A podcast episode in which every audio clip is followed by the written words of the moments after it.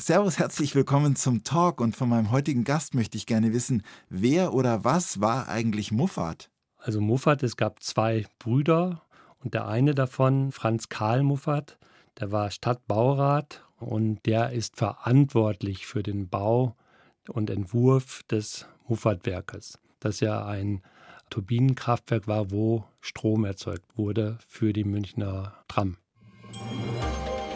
Eine Stunde, zwei Menschen im Gespräch auf Bayern 2. Achim Bogdan trifft Dietmar Lupfer, 30 Jahre Muffatwerk München. Servus Dietmar Lupfer, schön, dass Sie da sind und Happy Birthday Muffathalle.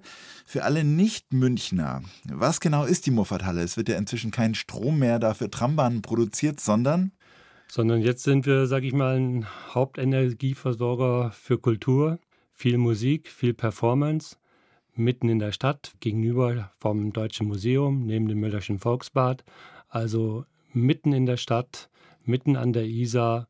Und ich finde, was emotional in München alle verbindet, ist die Isar. Und dass man diesen Ort geschaffen hat, um neue Kultur, neue Musik auszuprobieren, finde ich eigentlich eine tolle Geschichte. Ja, und was macht das ganz Besondere an diesem Kulturort aus? Es gibt ja viele Kulturorte, aber der ist irgendwie ganz besonders. Zum einen die Lage an der Isar, aber zum anderen auch das Programm. Genau, also dass man nicht nur in Musik denkt, nicht nur in Theater, sondern dass man eigentlich eine Offenheit hat, dass es eigentlich toller ist, Künstler, die die gleiche Idee, so den gleichen Blick auf das Leben, auf die Gesellschaft haben, an einem Ort zu vereinigen und das aufs Publikum zu übertragen.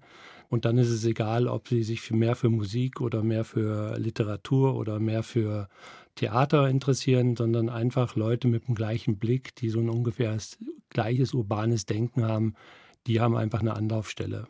Ja, und zur Bedeutung. Wie viele Menschen haben denn zusammengezählt über 30 Jahre die Muffathalle, das Muffat Café des Ampere besucht? Gibt es da irgendwelche Berechnungen? Ja, wir haben so ungefähr 250.000 Menschen im Jahr. Und das ist natürlich dann eine Millionensumme, die da zusammenkommt. Wir sind natürlich über die Jahre auch gewachsen, weil zum Anfang gab es ja nur die Halle, dann kam aber das Ampere dazu, dann wurden Studios noch dazu eröffnet. Das hat man sich alles ein bisschen erobern müssen, mhm. weil das Gebäude ja den Stadtwerken gehört. Und ich sag mal, diese Zahl 250.000 im Jahr ist ja keine schlechte. Also wenn man es jetzt hochrechnet, wären das so 5, 6, 7 Millionen über die Jahre. Es ist wirklich eine stattliche Summe. Und natürlich auch ganz viele hochkarätige Künstler, die zum Teil, als sie da gespielt haben, noch gar nicht hochkarätig waren. Vielleicht mal ein paar Bands, die, machen wir es mal an den Musikern fest, die uns vielleicht sonst entgangen wären ohne die Muffathalle. Ja, ich denke mal zum Beispiel Deichkind oder jetzt kommen Annemal Kantereit, die letztendlich bei uns im Ampere angefangen haben, was ein Venue von 400 Besucherkapazität ist. Und inzwischen, was weiß ich, vor 5, 6, 7.000 Leuten spielen im Zenit. Selbst noch größer ja. im August. Zweimal wird es Olympiahalle sein. Dann haben wir Gruppen gehabt wie Faber, Jan Delay, Wanda, Chili Gonzales, Milky Chance, also viel Musik, die auch hier auf Bayern 2 läuft, aber die eben auch sehr, sehr viele Leute hören. Und die Murphathalle hat praktisch das Podium geboten. Ja, nun feiert die Murphathalle in diesen Tagen den 30. Geburtstag. Letzte Woche war sogar extra aus Berlin die Kulturministerin Claudia Roth da und hat das auch im Rahmen einer Pressekonferenz gewürdigt. Was hat sie denn gesagt, die Frau Roth, zum Muffatwerk? Ja, es war nun wirklich sehr positiv, ein nationaler Leuchtturm und unverzichtbar für die Stadt. Also es geht natürlich gut runter für uns. Von daher auch Dank an Claudia Roth. Ja, das ist natürlich auch so ein Moment, ein Geburtstag, wo man nochmal alles Revue passieren lassen kann. Werden wir auch tun in dieser Stunde. Wissen Sie noch, mit welchem Geist Sie damals mit Ihrem Kompagnon Christian Waggershauser angetreten sind, damals als Twen? Was Sie dachten, was aus dieser Halle mal wird? Damals, ich war 29 Jahre alt und Christian Waggershauser 32. Es ist ja so oder so bemerkenswert, dass so eine große Einrichtung erstmal an so einem Ort an junge Leute übertragen wurde. Das war für uns auch eine Verpflichtung, wo wir gesagt haben, gerade die Jüngeren müssen auch ein Sprachrohr haben. War auch ganz wichtig, Anfang der 90er Jahre wo ja auch mal sowohl in Osten Deutschlands, in dem neuen Osten Deutschland nach der Wiedervereinigung, wie auch im Westen ja, muss man so sagen, Migranten, die hierher gekommen sind, Mitbürger durch die Stadt getrieben wurden oder auch mal die Häuser angezündet wurden. Und da war es, glaube ich, wichtig, dass man Orte schafft, wo man einfach auch junge Leute untereinander in Kommunikation treten können, sich austauschen können und auch eine Homebase haben. Und dass man nicht mehr so wie damals in den 80ern dieser Habitus der Staatstheater, Stadttheater, Hochkulturorte, die ja hohe Schwellen aufgebaut haben, dass man überhaupt hingegangen ist, dass wir eigentlich so ein bisschen lässiger das alles angehen wollten und offener und nicht so gezwungen. Und natürlich, dass man den Ort oder die Stadt München oder auch einen Freistaat als Ort versteht und Begegnungspunkte, wo viele Menschen aus vielen Kulturen zusammenkommen und alle auch ihre Rechte haben und sich äh, ausleben dürfen und am besten noch gemeinsam ausleben. Sie hören Bayern 2, hier ist 1 zu 1 der Talk mit Achim Bogdan und heute bei mir zu Gast ist Dietmar Lupfer, künstlerischer Leiter des Muffatwerks in München, diesem wichtigen Konzert- und Veranstaltungsort in München eben. Ja, lassen Sie uns mal über diese Halle reden. Welche magischen Momente verbinden Sie jetzt? 30 Jahre, welche Bilder flackern auf? Ich fand, wir hatten jetzt vor kurzem noch eine Geschichte und zwar haben wir die African Music Days veranstaltet und haben dafür sieben Gruppen aus sieben afrikanischen Ländern geholt, unter anderem eine Gruppe aus Togo. Und die haben eine sehr eigenwillige Interpretation von Metal, von Death Metal sozusagen in einer afrikanischen Version gespielt. Und alle Leute waren irgendwie so baff und haben gedacht, boah, was ist das denn? Ja, das flasht ja richtig. Und das sind dann schon immer auch Momente, wenn man so merkt, man hat jetzt gerade spezielle Musik ausgegraben und dadurch schafft man für sich selber, wenn man künstlerisch interessiert ist, so magische Momente. Oder natürlich auch, äh, für mich war, wenn Amy Winehouse da war und das war mein Geburtstag und nach dem Konzert haben wir auch noch hinten zusammen was getrunken und sowas. Das sind natürlich dann schon Geschichten, an die man sich gerne erinnert. Oder T.C. Boyle, der Schriftsteller, wir ja schon fast äh, regelmäßig machen und deswegen liest er auch so gerne in der Muffathalle. Wir bauen danach in der Halle einen Tisch auf und essen dann dort mitten in der Nacht. Und, äh, in der großen Halle. In der großen Halle, ja. Die ja und, immer noch so was Industrielles hat. Ist eine ehemalige Turbinenhalle, wie ein Industriedenkmal eigentlich. Genau, ist eine der wenigen eigentlich wichtigen Industriedenkmäler auch in München. Also da ist äh, TC Boyle ein großer Fan von. Dort dann in dieser leeren Halle zu dinieren nach getaner Arbeit. Man muss hier auch sagen, um das nochmal kurz zu erklären, wo denn diese Halle und wieso da Kultur ist. Da hat ja 1992 der Münchner Stadtrat beschlossen, den Stadtwerken, die in eigentlich diese Halle gehört und die da Tennis gespielt haben. Die haben halt in dieser ehemaligen Turbinenhalle Tennis gespielt. Dass es doch jetzt eigentlich genug wäre mit Tennisspielen an der Isar und man Genau, und man könnte doch äh, vielleicht mal was mit Kunst und Kultur versuchen. Und dann hat die Stadt München, also die Landeshauptstadt, haben das dann ja umgebaut und haben da auch richtig Geld reingesteckt und haben es dann ausgeschrieben in einem offenen Ausschreibungsprozess und haben gesagt, wir wollen da jetzt Kultur haben. Mhm. das heißt, die Stadt München ist quasi Besitzerin mit den Stadtwerken dieser Halle, aber Betreiber sind Sie zusammen mit Christian Wackershauser. Genau, Betreiber sind wir, haben dann eine eigene, so heißt es dann, ja, Betriebs GmbH, wo die Stadt auch nicht dran beteiligt ist. Und was mir aber auch wichtig ist, weil jetzt sind zweimal unsere beiden Namen gefallen. So eine Arbeit macht man nicht zu zweit. Das geht nur, wenn man ein gutes Team hat. Und das meine ich jetzt auch wirklich ernst, weil allein sucht man auch nicht alle Künstler selber aus. Wir haben im Jahr 500 bis 700 Veranstaltungen, wo dann die Hälfte wir auch selber gestalten. Das kann man alleine gar nicht schaffen.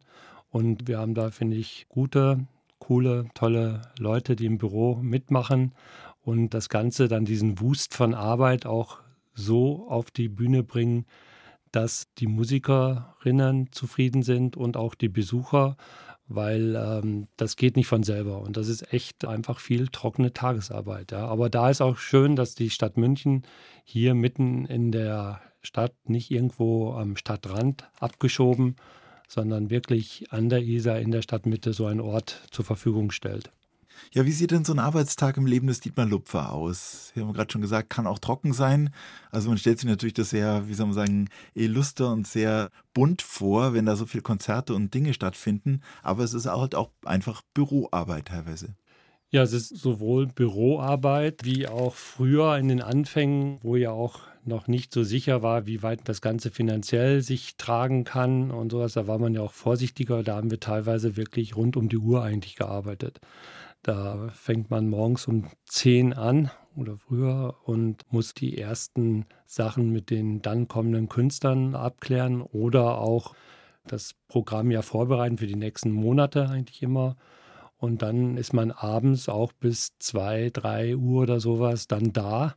Das die heißt, ersten haben schon äh, gedacht, ach, Arbeitsbeginn um 10 ist ja gemütlich, aber wenn es dann halt bis 3 Uhr nachts geht, und nicht nur einmal die Woche, ja. Das können wir, wie gesagt, über die Jahre natürlich für uns zurückschrauben und äh, das Team immer weiter vergrößern.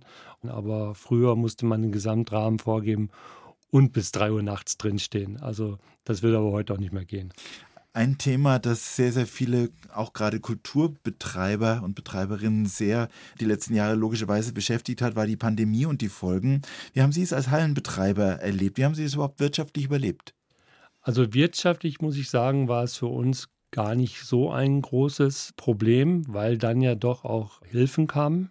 Also einmal sehr effektiv die Neustarthilfen, aber dadurch, dass wir, das war dann unser Vorteil, uns auch größtenteils, also zu 80 Prozent selbst finanzieren, wurden wir behandelt wie jeder anderes Unternehmen, das zugesperrt wurde zu der Zeit und haben da umfangreiche Wirtschaftshilfen bekommen.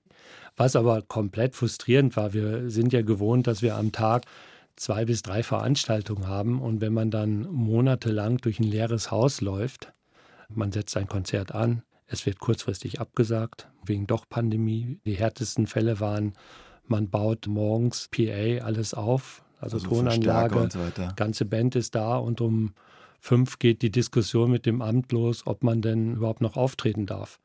Und dann stehen die Leute vor der Tür und dann kommt der Bescheid, nein, dicht. Das war's. Alle wieder nach Hause. Und Band möglicherweise angereist von sonst Ja, nicht wo. möglicherweise, ja. Ganz sicher angereist von irgendwo. Ich hatte auch einen anderen Fall, da hatten wir für 15.000 Euro Bühnenbild für eine Theatergruppe aus Kanada eingeflogen und dann war das am Flughafen und dann konnten wir uns wieder zurückschicken. Ist wieder zurückgeflogen. Ist dann irgendwann zurück auf die Gruppe. Es gab aber keine Einnahme dazu. Und das ist schon hart und wie gesagt, und dann wurden ja teilweise Konzerte drei, viermal angesetzt und wieder verschoben und wieder verschoben. Also wir haben Konzerte, die wir das erste Mal 2021 angesetzt haben und dann 23 irgendwann stattgefunden haben. Und zwischendrin waren die drei, viermal angesetzt. Man kann ja froh sein, wenn es die Band noch gibt. Das tut mir auch wirklich leid für die Musiker. Das waren sicher harte Zeiten. Und sie sind dann ja eigentlich aus dieser Pandemiezeit rausgekommen in eine Kriegszeit, wo dann plötzlich durch Energie und allen möglichen Sachen, Inflation, die Kosten so hoch steigen, dass auch, ich glaube, viele Bands Probleme haben, überhaupt noch zu touren. Ja. Eine Stunde, zwei Menschen im Gespräch auf Bayern 2. Achim Bogdan trifft Dietmar Lupfer, 30 Jahre Muffatwerk München. Ja, gemeint ist das Muffert-Werk, das unter anderem die Muffert-Halle beinhaltet und das Ampere an der Isar in der Nähe vom Deutschen Museum und vom Gasteig. Ein Kultort, kann man sagen, in dem 30 Jahre ganz viel tolle Kunst zu sehen war, zu hören war. Sie sind geboren, ja, wann und wo? Ich bin 1963 in Westfalen geboren, in der Nähe von Münster und in Coesfeld heißt das aufgewachsen mit OE geschrieben, Coesfeld eigentlich. Genau, Coesfeld. Coesfeld geschrieben mit OE, genau. Öfters hört man dann Leute, die Coesfeld sagen, aber es heißt Coesfeld, ja.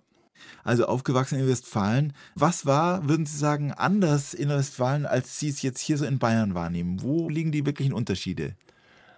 Also ich bin ja mit 19 dann schon zum Zivildienst nach München gekommen.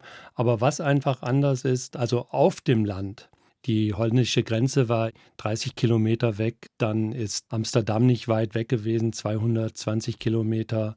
Und man merkt schon, dass das Land, obwohl auch sehr damals katholisch geprägt und eigentlich die CDU mit Traumquoten bei Wahlen wie hier die CSU. Aber trotzdem habe ich das Land als weltoffener empfunden, weil doch einfach mehr Durchzug vom Internationalen war. Das Ruhrgebiet war nur 60 Kilometer weg. Und da war man schon nicht so hermetisch von den Metropolen weg, ja. In was für einem Elternhaus sind Sie groß geworden? Was haben Ihre Eltern beruflich gemacht? Mein Vater, das ist auch wieder dann der süddeutsche Bezug, kommt aus dem Allgäu und meine Mutter Westfälin und die haben sich in München kennengelernt, weil beide hier, mein Vater war auf einer Modeschule und hat hier seinen Schneidermeister gemacht und meine Mutter hat Schnittzeichnerin gelernt. Und das war eigentlich für eine junge Frau damals 700 Kilometer von zu Hause weggehen schon, ist mir später erst bewusst geworden, schon eine Entscheidung. Und die sind dann aber beide nach Westfalen zurückgegangen, weil mein Opa dort hatte eine Baufirma und sowas. Und das fand dann mein Vater spannender, als Schneidermeister zu werden. Hat das eine Baufirma übernommen? Nein, hat nicht übernommen, aber dort Gearbeitet. mitgearbeitet. Mhm. Was aber interessant ist, ich habe noch einen Großcousin, das ist Markus Lupfer und der ist in London äh, bekannter Modemacher. Und, oh, Marcus Lupfer. Ja, genau. Und der hatte sein eigenes Modelabel mhm. und der ist damit auch sehr erfolgreich. Selbst Madonna und so haben Sachen von ihm angehabt. Und Echten dieses T-Shirt, wo dann dieses Heart, I love you, ist äh, mhm. von ihm, ja. Ja, was war denn Ihr Traumberuf als Kind? Bestimmt noch nicht Hallenbetreiber in München.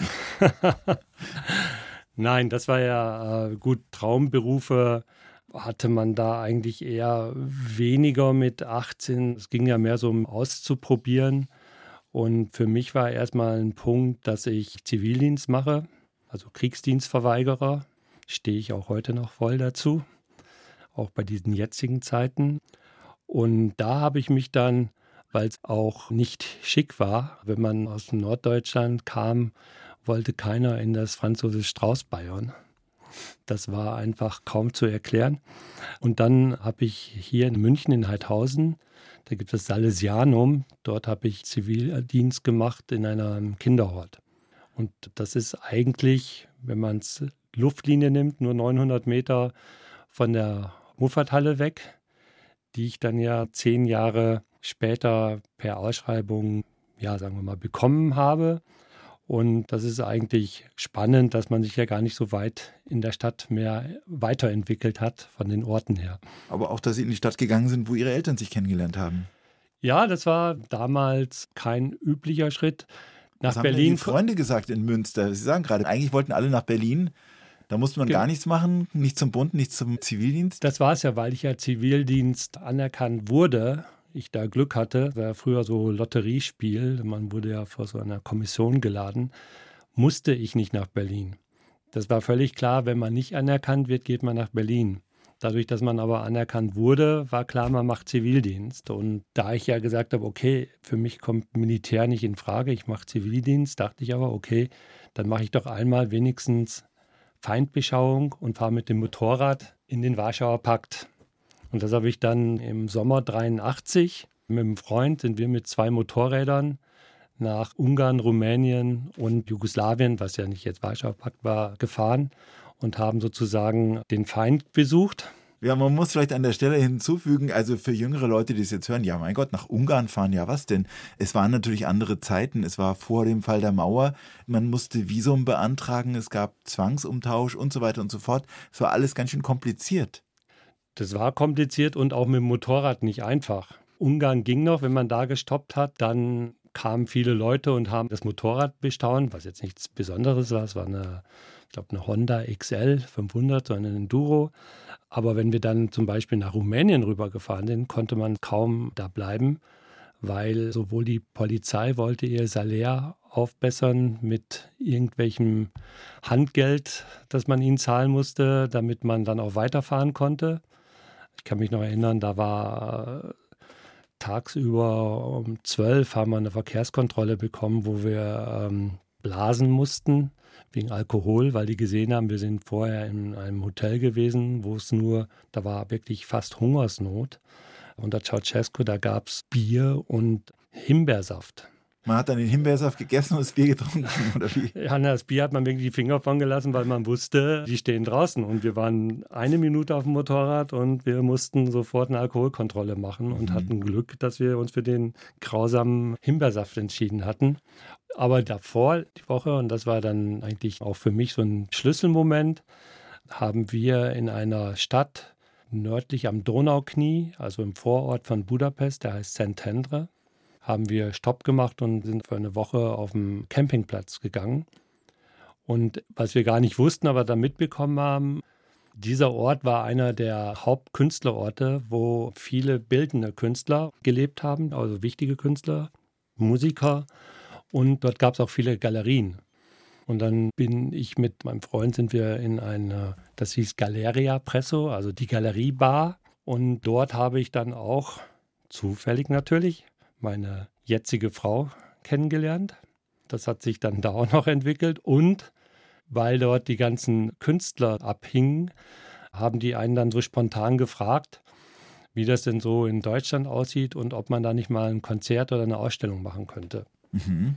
Und das war dann auch ein Wendepunkt, weil Sie dann auch tatsächlich aktiv wurden? Genau, dann bin ich mit 22, da habe ich 1986 mein erstes Konzert in München veranstaltet und zwar noch in dem alten Loft in der Kirchstraße in Heidhausen. Was mir dann klar wurde, in der Zeit in den 80er Jahren war Budapest total spannendes Pflaster. In dieser Insel sind eigentlich Künstler groß geworden, also ich sage jetzt kulturellen Insel, die eigentlich genauso gut hätten in New York sein können. Sehr spannende Kultur, sehr hermetische Szene auch. Und die, die ich dann da ja kennengelernt habe, weil sie auch in Szentendre lebten, das war die Gruppe Bisochak, das heißt auf Deutsch Zentralkomitee, wurde dann auch schon verboten. Sie durften sich natürlich politisch nicht Zentralkomitee nennen und haben sich dann in Albert Einstein Komitee umbenannt. Nina Hagen war Fan von denen. Oder zum Beispiel auf dem damaligen Jugendsender in Ostberlin. DT64. DT64 hat ein ja auch nicht unbekannter, Carsten Nikolai, also wer sich mit Soundkunst auskennt, weiß das. Der hat dann, das habe ich erst vor zwei Jahren oder drei Jahren rausgefunden, der hat dann zur besten Sendezeit, also abends um 20 Uhr, das komplette Album von der Gruppe damals auf DT64 gespielt.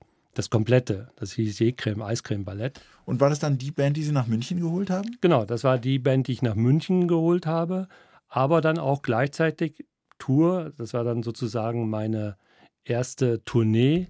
War sofort Roskilde Festival, das Melkweg in Amsterdam, das Loft in Berlin und verschiedene Orte, wo man eigentlich, wenn man die erste Gruppe überhaupt macht, keinen Zugang zu hat. Ja, weil das waren ja damals mit die Orte, wo die wirklich schon geliebten Indie-Bands spielen. Also wir fassen zusammen, ein Zivildienstleistender aus Westfalen kommt nach München, reist weiter nach Ungarn und entdeckt dort eigentlich durch Zufall natürlich seine Ehefrau und äh, eine Band, mit der er dann zum Konzertveranstalter wird. Das ist ein guter Cliffhanger für alles, was jetzt kommt. Wir hören jetzt Element of Crime, zu der Sie auch eine Geschichte haben, kommen wir gleich zu. Bevor ich dich traf, heißt es. Hast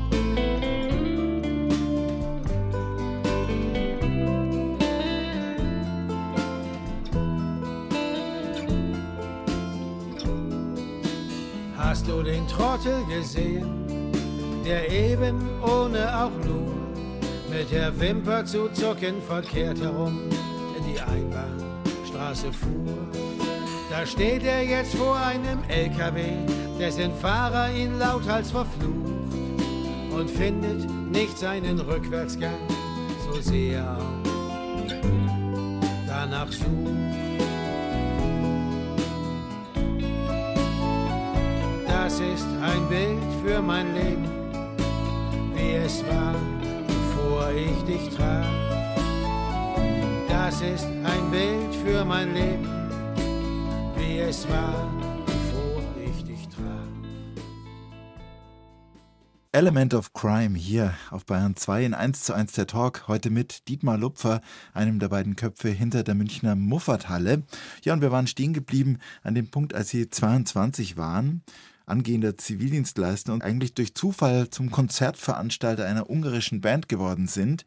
Wie kommt dann Element of Crime ins Spiel, die wir gerade gehört haben? Ja, das hat sich dann halt so entwickelt, dadurch, dass ich auf der einen Seite ja mich um die ungarischen Künstler gekümmert habe und dann habe ich die einstürzenden Neubauten nach Budapest gebracht. Dann die Element of Crimes, die hatte ich dann mal kontaktieren, ob sie nicht Lust hätten, was in Budapest zu machen. Und wenn Sie dann schon nach Budapest fahren, dann kann ich auch sofort Österreich und Schweiz auch was mitmachen. Liegt ja auf dem Weg und München auch. Und dann habe ich sie, glaube ich, 1987 das erste Mal in München in der Manege vor 100 Leuten gemacht und sind dann aber auch alle zusammen nach Budapest gefahren. Also das heißt, durch einen puren Zufall haben Sie eigentlich Ihre Erfüllung oder Ihren Beruf gefunden. Sie haben dann noch studiert oder blieb es dann dabei?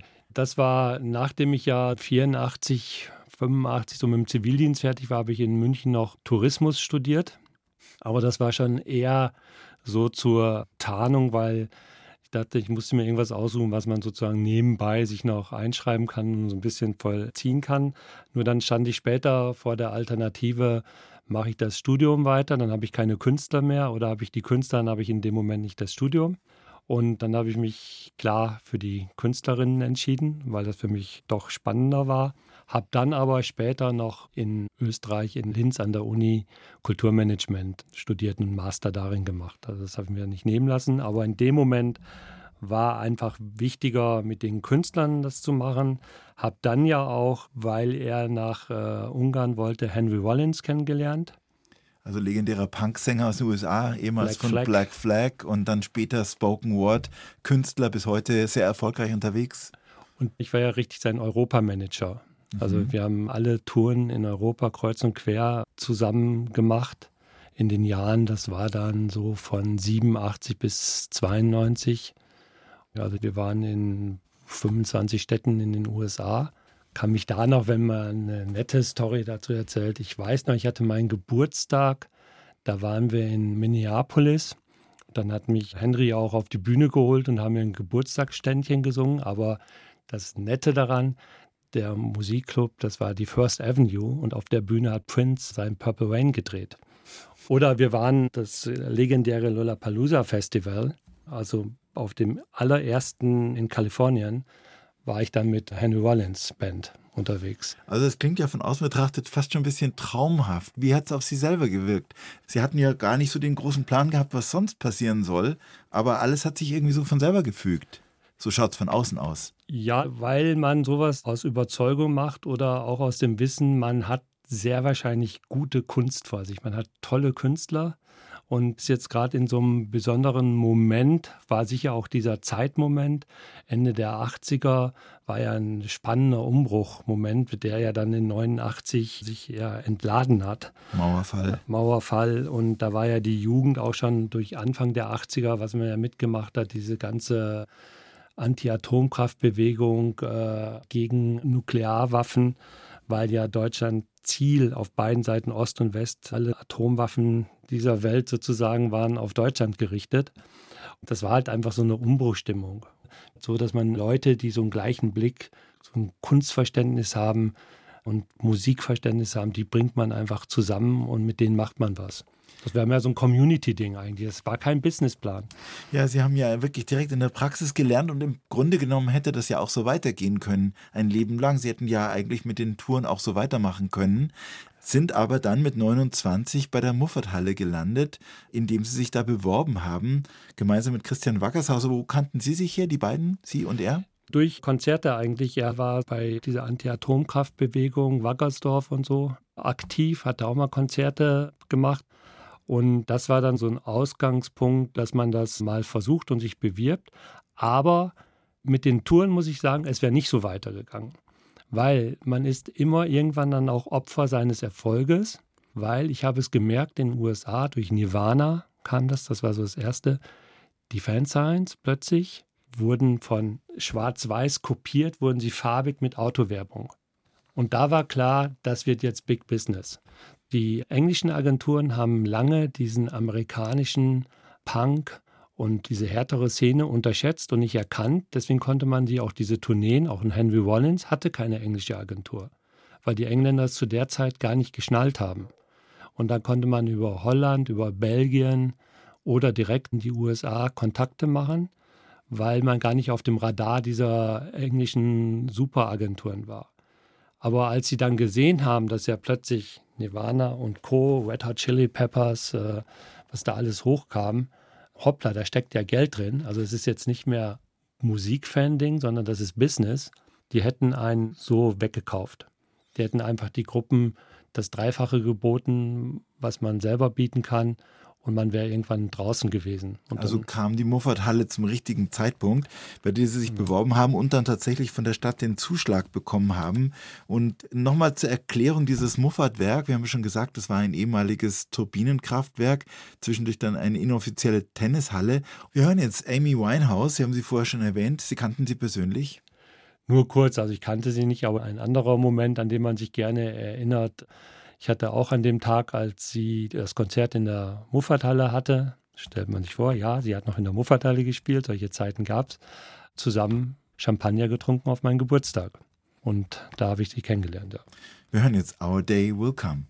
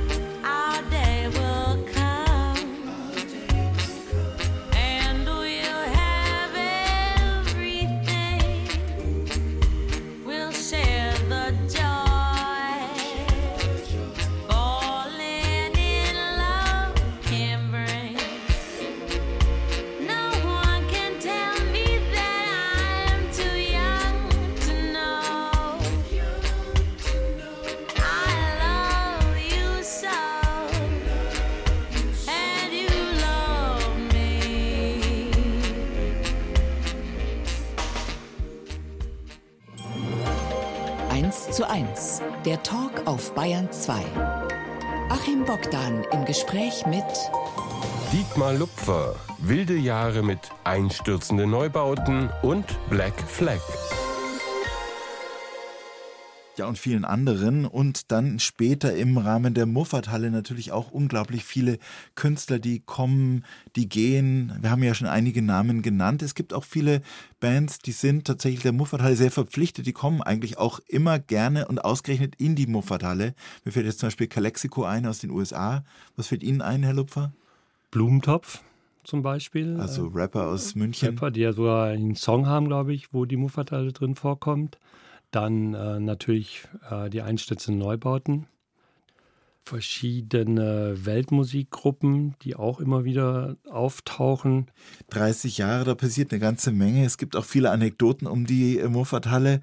Eine unter anderem von einem mexikanischen Elvis-Imitator. Was ist die Geschichte? Elvis, wollen Sie darauf ansprechen?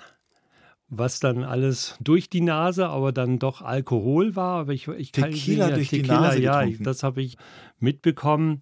Auch eine andere Gruppe, eine Tuareg-Gruppe, die dann anfingen im Außenbereich selbst zu kochen und plötzlich einen großen Topf, der über Feuer hing, das sie selber gemacht haben, bis hin zu einer Künstlerin, da möchte ich den Namen jetzt aber nicht nennen, die sehr unpässlich auf der Bühne war und sich dann plötzlich dazu entschlossen hat, ohne Vitaminspritze tritt sie nicht auf.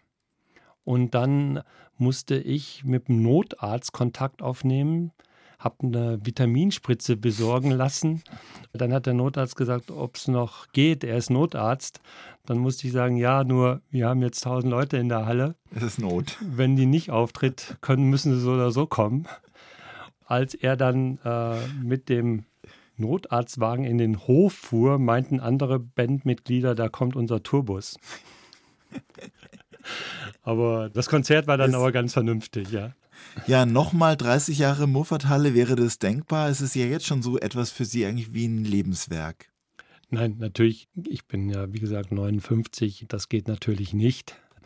Wichtig ist ja, egal wie, dass der jetzige Spirit erhalten bleibt und auch dem treuen Publikum über 30 Jahre. Ja, und wir reden, was wir ja vorhin gesagt haben, wir haben 250.000 Besucher im Jahr, die ja auch aus einer bestimmten Perspektive zu diesem Ort kommen. Was ich ja gesagt habe, multikulturell, eine urbane Idee, offener Kulturaustausch. Diese Idee muss gerettet werden und darf jetzt kein sozusagen einmaliges Ereignis gewesen sein, das an meiner Person oder die vom Christian Waggershauser festgemacht wird und dann war es das. Das kann man nicht einfach nach 30 Jahren in den Wind schießen, weil mal zwei Leute irgendwann äh, aufgrund ihres Alters natürlich Platz machen müssen. Also die Idee soll auf jeden Fall immer weiter leben. Ja, mit extremen Veränderungen, als Sie angefangen haben, gab es noch die D-Mark, da durfte noch munter geraucht werden. Und jetzt, wie wird KI die Muffathalle verändern? Ja gut, wir sind ja ein Ort, an dem wir viel auch immer schon seit den 90er Jahren Technologie und Kunst zusammengebracht haben. Wir haben ja Robotik-Performances gemacht. Wir haben uns sehr früh auch um KI, schon vor fünf Jahren war das schon Thema bei uns. Wir haben ich glaube, 2011 habe ich das erste Argumented Reality Geschichte gemacht. 1998 das erste Streaming-Konzert. Ja, das erste Streaming. Äh, da kann ich mich noch erinnern, da haben wir acht ISDN-Leitungen zusammengeschraubt und haben La Fua dels Baus vom Berg in Salzburg auf die Terrasse nach München übertragen. Und wir haben regelmäßig mit dem damaligen Staatsminister für Kultur Julian Niederrümelin philosophische Nachtgespräche gemacht, die wir gestreamt haben, weil damals war auch noch an äh, Bewegungen und Konzerte überhaupt nicht zu denken, weil das konnte die Datenmenge gar nicht bringen. Ja. Sie haben einen Orden sogar bekommen, einen französischen Orden, ist das richtig? Ja, auch das noch. Ich darf mich sozusagen Chevalier nennen. George Clooney hat ihn auch. Von daher ist es schon eine wirkliche Auszeichnung und ich habe eigentlich auch immer viel mit französischen Künstlern im Musikbereich, im Tanzbereich, Theater, Medienkunst gemacht habe. Selber haben wir mal einen großen Schwerpunkt Marseille gemacht, habe auch mal in Bordeaux was gemacht. Und zwar, da gibt es diese unfassbaren U-Boot-Silos aus der Nazi-Zeit, die man nicht wegbomben kann. Jetzt haben sie dann irgendwann zu einem Museum umgebaut. Und in diesen U-Boot-Hallen haben wir auch ein Performance-Programm gemacht. Ja. Und dann kam irgendeiner mal auf die Idee und sagte, ja, das reicht jetzt zum Chevalier. ja, letzte Frage. Was ist der Ausgleich zu all den Konzerten und Veranstaltungen? Die meisten Menschen gehen ja zum Ausgleich für ihre Arbeit auf Konzerte. Sie haben ja die Konzerte schon in der Arbeit. Was ist da der Ausgleich? Was ich schon auch mache, ich schaue einfach auch viel andere Kunst. Bin viel in äh, Museen oder auch mit Künstlern in Ateliers, reise auch viel rum, schaue mir Sachen an. Ich habe sehr viel Sport gemacht. Früher in der Jugendzeit war ich eigentlich äh, eher halb professioneller Volleyballspieler. Mhm. Habe auch schon ein paar Marathons gelaufen und sowas. Das Reisen ist immer ein großes Ding. Und dann auch immer, dass man Künstlerinnen trifft und irgendwas ausheckt. Allerletzte Frage. Was können wir alle von der Muffathalle fürs Leben lernen? Das Offensein, also sich A nicht zu wichtig nehmen, aber trotzdem doch eine, immer eine große Offenheit und Neugierde sich zu erhalten und dass wir so nicht versuchen, zu sehr die Sachen alle ideologisch einzunorden. Das sind ja gerade in den jetzigen Zeiten, wo wir auch politisch richtig es heftig werden kann, durch diese ganzen Kriegsgeschichten und auch die Entwicklungen in der Gesellschaft, dass wir da wirklich dieses Wort Toleranz noch mit Gelassenheit paaren und uns vielleicht in uns selber ein bisschen entschleunigen und eigene Meinungen bilden und nicht zu schnell irgendwas von außen übernehmen, sondern Menschen zu akzeptieren, so wie sie sind. Wenn wir das in unserem Programm sich das auch widerspiegelt, dann kann man in den Momenten, sollte man von uns lernen. Ansonsten sollte man einen eigenen Kopf haben. Das war unser heutiger Gast, Dietmar Lupfer, einer der beiden Betreiber der Münchner Muffathalle. Vielen herzlichen Dank für den Besuch. Danke Ihnen auch. Ja, das Gespräch mit Dietmar Lupfer gibt es zum Nachhören in der ARD Audiothek. Da gibt es auch Ned Baumanns ziemlich witzige Science-Fiction-Satire Der gemeine Lumpfisch. Dringend gesucht das letzte lebende Exemplar eines kleinen, aber sehr intelligenten Putzerfisches. Den Roman gibt es als Podcast, wie gesagt, bei uns in der ARD Audiothek. Und jetzt wünsche ich Ihnen allen noch einen schönen Abend. Ihr Achim Bogdan.